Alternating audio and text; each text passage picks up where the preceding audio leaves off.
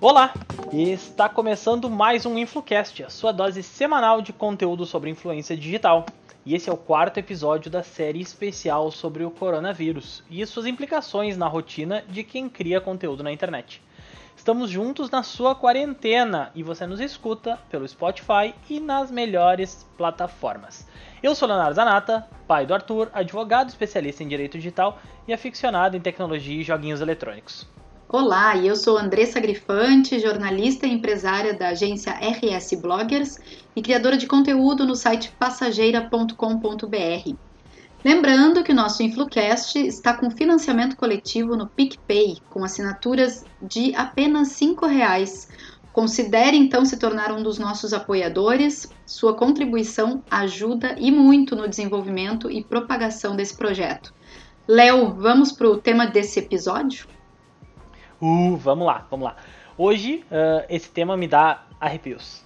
Uh, hoje nós temos como convidada a Janile Soares. Ela é consultora e educadora financeira e influenciadora no blog como uh, a economista de batom. Como vocês podem imaginar, nós vamos falar sobre dinheiro hoje, ou a falta dele. Nesse momento que a crise econômica pega carona na crise da saúde pública e com diversas empresas fechadas, pessoas em casa e nós todos consumindo menos, eu acho que todos já estão sentindo o efeito no bolso. A grana tá curta, a gente está consumindo menos e tá mais preocupado. Janile, seja muito bem-vinda. Esperamos que tu possa nos ajudar a diminuir um pouquinho essas preocupações e nos encaminhar para alternativas em meio a essa crise. Olá, gente, tudo bem com vocês? Muito obrigada pelo espaço para a gente poder falar desse tema que é tão importante no nosso dia a dia principalmente nesse momento que a gente está vivendo, que é um momento ímpar na história, né? Então, eu acho que é muito importante a gente ter esse assunto, esse bate-papo aqui no InfoCast. É verdade. Na verdade, o, o, dinheiro ele não pode ser um problema, né, Janine? Ele tem que ser solução na nossa Exatamente. Vida. Então nos dá uma luz. Olha, o nosso público aqui principal são os criadores de conteúdo e os pequenos empreendedores desse universo digital. E os jobs sumiram para muitos deles. Mas os boletos não, não somem nunca, né? Então, nesse cenário, além da gente buscar se reinventar, novas fontes de, de receita, o que, que tu sugere para começar a equilibrar as finanças, né? Pois é, nesse momento, como a gente falou aqui, é um momento que a gente nunca viveu antes, né? É um momento que o mundo todo está parado em função do coronavírus. E nesse público, né, principal de, do InfluCast, criadores de conteúdo e pequenos empreendedores, eu também me incluo, né? Mas, assim, uh, quando a gente fala em boletos, nem o Léo falou, a gente já tem, né, tem gente que tem um arrepio já é só de falar nisso. Mas uh, os boletos não entram em quarentena, né? Infelizmente. Uh, aqui eu acho que a gente pode falar, renegociar dívidas, a possibilidade de pegar empréstimo, uh, escolher boletos para pagar primeiro. Tudo isso nesse momento é válido, mas vai da organização financeira de cada um. Né? Então a gente está no momento agora em que uh, a gente tem, além da, da escassez normal de renda, a gente ainda tem esse momento que está tudo parado que não vai entrar para muitas pessoas, não vai entrar renda no próximo mês. Então, sim, a gente tem que ter umas medidas aqui e eu acho que para começar, a gente pode entrar com uma parte da educação financeira que é listar todas as despesas que a gente tem no dia a dia, porque muita gente não sabe nem quanto ganha, né? Ainda mais quanto gasta. Né? Então a gente tem que fazer uma lista de todas as despesas que a gente tem nesse, na nossa vida no dia a dia. Até porque a galera tá com bastante tempo. É, não tem como não encarar isso agora também, né? Então, é, agora é a hora de fazer isso. Uma coisa que eu acho muito importante falar aqui é que a gente tem algumas, uh, algumas oportunidades, digamos assim. Uh, quando a gente fala sobre os boletos, então a gente tem aqui uma medida que veio agora, que é a prorrogação de dívidas com os bancos. Teve uma, uma reunião na Febraban, que é a Federação Brasileira dos Bancos, onde os cinco principais bancos do país Banco Brasil, Caixa Econômica, Bradesco, Santander e Itaú, eles né, disseram assim para o pessoal: a gente vai dizer para vocês que vocês podem sim fazer uma prorrogação das dívidas de vocês. Então a gente pode fazer essa prorrogação, mas uma atenção que tem que ter bem especial aqui é que essa prorrogação é feita só com os créditos dentro do banco. E aqui entra um crédito imobiliário, que muitas vezes tem, né, algumas pessoas têm, e isso é um peso muito grande na renda, um crédito imobiliário, né, um financiamento imobiliário, e também os empréstimos que a pessoa tem no banco. Mas a atenção que a gente tem que ter aqui é que o cartão de crédito, o limite do cheque especial não estão incluídos. Hum, não estão incluídos nessa medida. É, não entra nessa medida, exatamente. Então, e isso, o cartão de crédito é um dos principais vilões quando a gente fala em inadimplência e endividamento. Na condição de autônomo, eu completamente me identifico e me solidarizo das outras vítimas que estão passando por isso também. Então, contextualizando, nós estamos hoje, 26 de março, e nesse momento, muitos empresários e o poder público estão no embate sobre fazer a quarentena ou não. Ainda seguem nesse embate sob o risco de surgirem ainda mais desempregados e eventualmente falidos. Eu tenho entendimento, Janine, como economista, o quanto a economia de um país pode aguentar assim, parada, estagnada. Qual seria o cenário ideal para que principalmente os pequenos negócios fossem salvos ou pelo menos conseguissem sobreviver? A gente tem aí uma, um cenário bem peculiar no momento, né? Mas assim, as empresas elas devem estar preparadas para algum tipo de ocasião que nem essa, esse cenário. Só que não é a nossa realidade, né? As grandes empresas elas recorrem a um, uma ferramenta chamada Business Continuity Program ou Plan, que fala sobre né, um programa de continuidade de negócios. Ou seja, quando acontece alguma grande catástrofe ou enchentes ou incêndio na empresa, ela tem como dar continuidade ao, né, aos seus negócios sem grandes perdas. Mas Sim. nossa realidade é bem diferente, né? Que é principalmente do nosso público, que é micro, pequenos empreendedores, então é bem complicado. Então a gente tem o, o cenário ideal seria que a gente estivesse sim preparados para isso, tanto o lado de finanças pessoais quanto de finanças empresariais, mas a realidade não é essa, né? Então, agora, economicamente falando, é hora do governo participar, né? Que a gente tem visto algumas medidas que beneficiam os empresários, assim como o crédito do BNDES, que foi injetado na economia, uh, outras medidas que até não só para empresários, mas não para empresários, mas para pessoa física, uh, que já vinha, uma medida que já vinha sendo falada anteriormente, que era sobre o, o FGTS, né? O resgate uhum. automático do, do FGTS temos aí, então, a, a, participação do governo ela deveria ser através de uma política fiscal expansionista, como a gente fala na economia, que é através dos gastos do governo. O governo está injetando na economia uh, uma possibilidade desses microempreendedores ou até o pessoal informal poder se manter pelo menos um pouco, né, durante essa uhum. crise, durante essa pandemia. Uhum.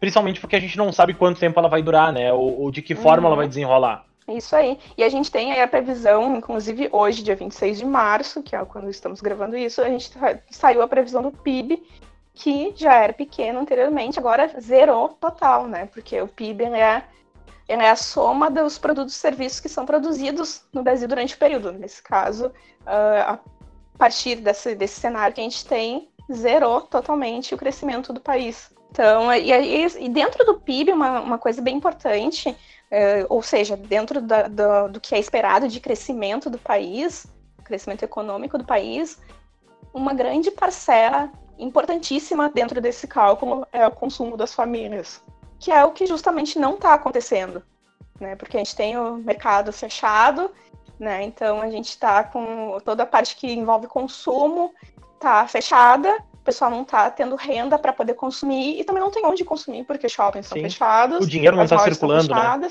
O dinheiro não está circulando e justamente por isso que a gente tinha que ter alguma intervenção de política fiscal expansionista do governo para fazer esse dinheiro girar, uhum. a economia girar. Né? Que até é uma coisa que me falam muito dentro da educação financeira, que o pessoal tem medo de que, ah, me enxerga, me vê e já, já diz assim, ah, não, lá vem ela que não vai me deixar comprar nada. Não, muito pelo contrário. O que a gente tem que fazer? A gente tem que consumir mas consumir com consciência e verificar quais são as prioridades que a gente tem, né?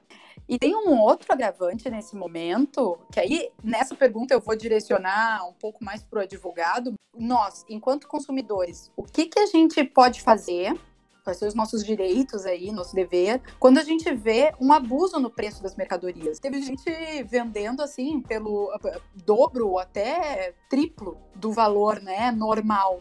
Então, tem alguns empresários que estão ou podem estar aproveitando dessa situação de crise para realmente colocar um valor abusivo. Bom, Nesse cenário, né, onde há uh, efetivamente a ideia de tu lucrar, de tu ganhar dinheiro de uma forma abusiva, né, tem um órgão conhecido por todos, que é o PROCON, que é o responsável por fiscalizar esse tipo de situação. O que tu pode fazer para atender a expectativa enquanto sociedade é, denunciar isso ou informar o PROCON ou até o Ministério Público para que sejam aplicadas as medidas administrativas cabíveis. Uma coisa importante nisso tudo também é verificar a cadeia de, né, do, do, do produto. Muitas vezes chega já para a farmácia ou para o mercado a, o preço também, o custo para o vendedor final também é, é, muito importante verificar, né? Quem é, qual é a empresa, se é lá no início, se é no meio, se é o, o vendedor final que está sendo. Uh, que não está agindo de boa fé, né? Sim. Aí para para lucrar sim, a mais do que né, deveria com, em um momento que todo mundo precisa, né? Com certeza. Com certeza. Só complementando, então, uh, fazendo um wrap-up do, do, do, teu comentário, Janile. Nesse caso, permanece a orientação de efetuar a denúncia para o PROCON ou o Ministério Público para que esses providenciem ou que nas suas defesas as empresas digam, ó, quem, quem elevou o preço, na verdade, foi o meu fornecedor, foi o meu transportador, alguém levantou o preço. Esse é um problema que a gente pode definir como não sendo do consumidor. O preço que eu vou pagar é um, o quanto ele custa para quem tá, quem o tá vendendo é outro problema e isso cabe a ele no momento da defesa, né, uh, chamar a responsabilidade a quem compete. Tu indica, Léo, que a pessoa quando ela vê isso para denunciar, é indicado assim que a pessoa tire foto, que pegue alguma Isso, coisa produza, produza qualquer, qualquer forma de validar o que tu tá falando, porque a palavra pela palavra ela se perde. Então tira uma foto, tira um, um, uma foto do jornalzinho da farmácia, do jornalzinho do mercado, tira uma foto da prateleira, porque a palavra pela palavra nessas situações ela não tem tanta validade quanto uma comprovação. E isso não gera nenhum, nenhum ônus para quem está denunciando, pelo contrário, né? A pessoa uh, cumpre o seu dever social de fiscalização. Eu gostaria de incluir na, como uma, uma medida da gente cuidar das finanças desse momento, uh, ah, para a gente a parte que a gente fala sobre boletos em quarentena, só que não, a gente fala ali sobre listar as despesas, né? Uh, aqui uma coisa que é muito importante a gente conversar, que inclusive o Léo, advogado, pode me ajudar nessa parte, que é sobre a proibição de cortar fornecimento de água e luz durante a pandemia. Né? Então a gente tem aqui uma, uma questão que as pessoas elas vão, vão deixar de pagar as contas, mas as empresas elas não estão autorizadas a cortar, fazer corte de luz e de água, né, que são essenciais né, para a sobrevivência, mas, por outro lado, as cobranças continuam. Ou seja, vem o boleto todo mês, né? E aí aqui tem uma, um outro ponto importante dentro, né? Fazendo outro parênteses dos parênteses. Quando a gente for escolher priorizar a conta, se a gente tiver numa situação de que tenha que escolher mesmo, sortear o boleto que vai pagar, a gente faz o seguinte: Uh, ao invés de escolher aleatoriamente, a gente dá prioridade para aqueles que têm maior multa e cobrança de juros. Esses, assim, a gente tem que se livrar deles o quanto antes. A gente tem que pagar primeiro. O boleto de gás, por exemplo, a, a, multa de mora, ela é irrisória. Ela é centavos de centavos de nada, né? Exatamente. Porque não é uma, uma multa uh, tão ruim quanto o cartão de crédito ou quanto, ou quanto o, a, o corte do fornecimento conta. de internet, por exemplo. Exatamente. Uhum. Então aqui a gente tem que levar em consideração esse tipo de item para priorizar, né? Então, a, por exemplo, a conta de luz, de gás e de, de água vai ser uma taxa de juros pequena perto de outras coisas que a gente tem que priorizar o pagamento. Um, um bom exemplo foi a internet, que hoje em dia, nessa situação que a gente está em isolamento social, em quarentena, a internet é essencial. É, não dá para deixar cortarem. Mais um adendo é, uh, considerando o nosso público-alvo dos nossos ouvintes que trabalham com a internet, ter ela cortada ou reduzida a velocidade impediria o desenvolvimento e o desempenho das atividades. Então a gente entra numa espiral. Exatamente, não dá para ficar sem internet nesse momento, né? Até porque isso faz parte da geração de renda de quem, né, criador de conteúdo, dos pequenos empreendedores, né? Então não tem como. E a gente fala sem. muito agora, né, de teletrabalho. Então, assim, a internet é instrumento de trabalho, né? Não é mais só uhum. o entretenimento de casa, né? As pessoas estão uhum. em casa, elas precisam trabalhar, precisam se comunicar, a telefonia tem que estar em dia, a internet tem que estar em dia. Agora, se me permitem mudar um pouco de assunto, vamos falar de bolsa de valores, Janile, porque a gente viu que teve é, a bolsa agora teve semanas históricas, né? E teve uma sequência de circuit breakers, que é um termo aí que eu nunca tinha ouvido falar, eu acho que várias pessoas também não. Ah, eu, é eu expliquei um pouquinho lá no, no, no, no blog, no, no, Instagram, eu cheguei a explicar um pouquinho sobre isso, porque realmente era uma coisa que nunca tinha se ouvido falar, né? Quem não é do meio, nunca na vida tinha ouvido falar sobre isso. Já fica a dica aí no Instagram da, da economista de batom, tem uma explicação sobre o que é esse Secret Breaker. Isso.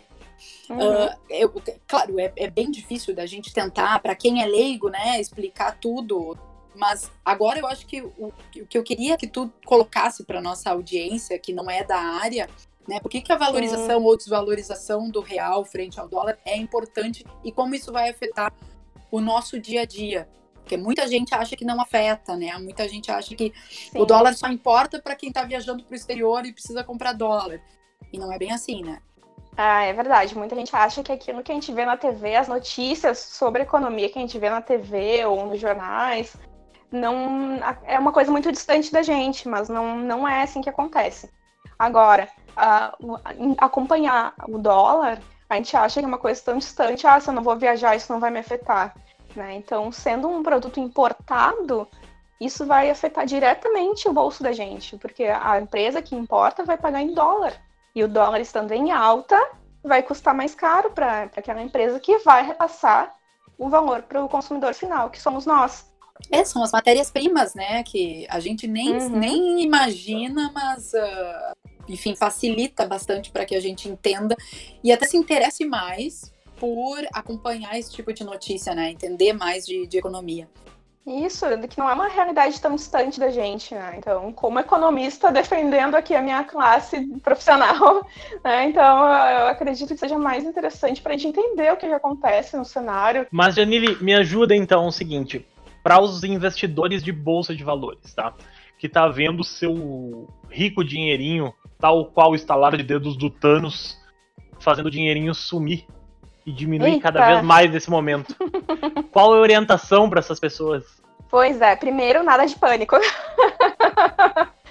Porque, gente, nossa, muita gente, assim, ó, né, quando começou a, a, ter o impacto do coronavírus no mercado financeiro aqui no Brasil, na nossa bolsa de valores, muita gente entrou em contato comigo apavorada e eu queria cantar para elas. segura na mão de Deus e vai. mas, mas né, não sendo possível, mas uh, muita gente entrou nessa né, sem ter muito conhecimento. Então, aqui, uh, primeiro, se tu tá na Bolsa de Valores, uh, deveria entrar sabendo que isso é para longo prazo. Porque, uhum. sim, pode acontecer algum desastre, como a gente viu no ano passado, uh, o desastre da Vale, por exemplo. Né? Então teve um. É, ela era uma empresa que tinha ações na bolsa, tem ações na bolsa. Então quem tinha essas ações, com aquele desastre de Brumadinho, a gente viu que as, as ações despencaram. Né? Então é, isso, isso pode acontecer. Né? E ainda mais agora que é uma coisa global, tá todo mundo junto nessa. Né? Então, assim, a primeira coisa que, que é, é ter calma saber que aquele dinheiro que está na bolsa de valores diretamente atrelado às ações é uma coisa para longo prazo, é uma coisa que é um investimento, ações é um tipo de investimento que, que é para longo prazo, que é uma coisa que não pode precisar de hoje para amanhã, porque amanhã pode acontecer alguma coisa e o teu dinheiro desvalorizar. Isso aí é uma coisa que é para longo prazo, mais para o futuro, porque no futuro tende a se recuperar sim. Inclusive, tem um estudo que, que a gente pode, pode até compartilhar de um professor de finanças da Universidade Federal de Santa Catarina, que ele demonstra como que é o gráfico das até hoje, né? Como é que é a, a bolsa de hoje, né, como ela está se comportando hoje, e ele compara com a crise de 29, e eles estão muito parecidos. Né? Então é uma, é uma crise grande que a gente está vivendo, né? mas quem tem dinheiro na bolsa não adianta se resgatar, se vender as ações agora, vai ficar, aí sim vai ter prejuízo. Quem tem fundos de ações não resgata agora, podendo, se não precisar desse dinheiro, não resgata agora, tem que ter sangue frio e não resgatar agora, porque por mais que as ações elas, é, é, elas estejam e as cotas estejam desvalorizadas agora, é, as cotas desse fundo de ações que a pessoa comprou vai continuar lá. Então, isso no longo prazo tende a voltar a se equilibrar. Deixa lá. Não, não mexer. É. Não mexe. E tem que ter, e para investir em ações, para investir na bolsa, tem que ter muita cabeça, haja coração e estômago, né? Então, e quem entrar nisso tem que ter muito conhecimento, tanto financeiro quanto das empresas onde ele está investindo. Isso é essencial ter esse conhecimento. Então, o que eu estava falando antes é que muita gente foi para as ações, para renda variável, porque a gente teve uma, uma, baixa na taxa Selic que faz render, a renda fixa fez render muito menos do que a gente tinha antes. Por exemplo, quem investia no Tesouro Direto, uh, quem investia em CDB, acabou que, ah, meu dinheiro não está rendendo tanto aqui, então eu vou arriscar na renda variável. E aí, muita gente entrou sem ter esse conhecimento de que, ah, que era para longo prazo, de que pode acontecer alguma coisa e o teu dinheiro, as suas, ações, né, e teu fundo desvalorizar. Mas tem que ter essa consciência de que se não mexer agora, pode recuperar logo, não digo logo em seguida, né, porque a gente não tem como prever, Sim. mas a tendência é se recuperar e isso tudo que a gente está vivendo agora se ajustar ao longo do tempo. Muito interessante, nós vamos deixar o link aqui na descrição do episódio. Ainda sobre esse assunto, dizem que esse é o momento, como despencou, desvalorizou, dizem que é uma boa hora para comprar. É isso mesmo? Mas daí vai comprar sem saber, também não pode, né? Pois é, por isso que tem que ter conhecimento das empresas que vão, que, né, que tu quer entrar na bolsa. Uh, porque tem que ter, a gente tem que saber como é que aquela empresa se comporta, se ela tem um plano de negócio para algum desastre, que nem é aquele plano que eu comentei antes. Tem que conhecer empresa né, que tu quer investir. A regra de ouro é comprar na baixa e vender na alta. Então, sim, é um bom momento. Quem tem uma reserva de oportunidades e agora se fez né, nessa, nessa baixa, nessa queda da bolsa, que a gente teve aí várias intervenções aí, vários circuit breakers, né? Porque a bolsa caiu muito. Então, pessoal que está investindo agora, que pode investir agora, tem sim vai uma, pegar o preço uma possibilidade. É, vai pegar um preço baixo, exatamente. Então tem possibilidade de ter ganho sim.